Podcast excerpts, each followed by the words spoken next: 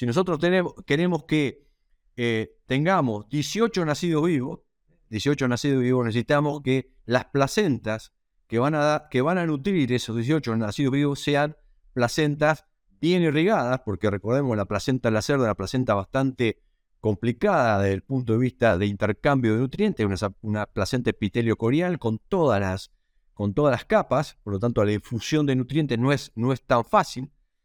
Eh, lo que necesita esa placenta es una muy buena vascularización. Bueno, todo eso tratamos de atenderlo nosotros con incorporación de aminoácidos, que lo, llamamos condicionalmente esenciales. Y si son, muchos de ellos son aminoácidos no esenciales, que, pero bajo diferentes situaciones de exigencia fisiológica se vuelven esenciales.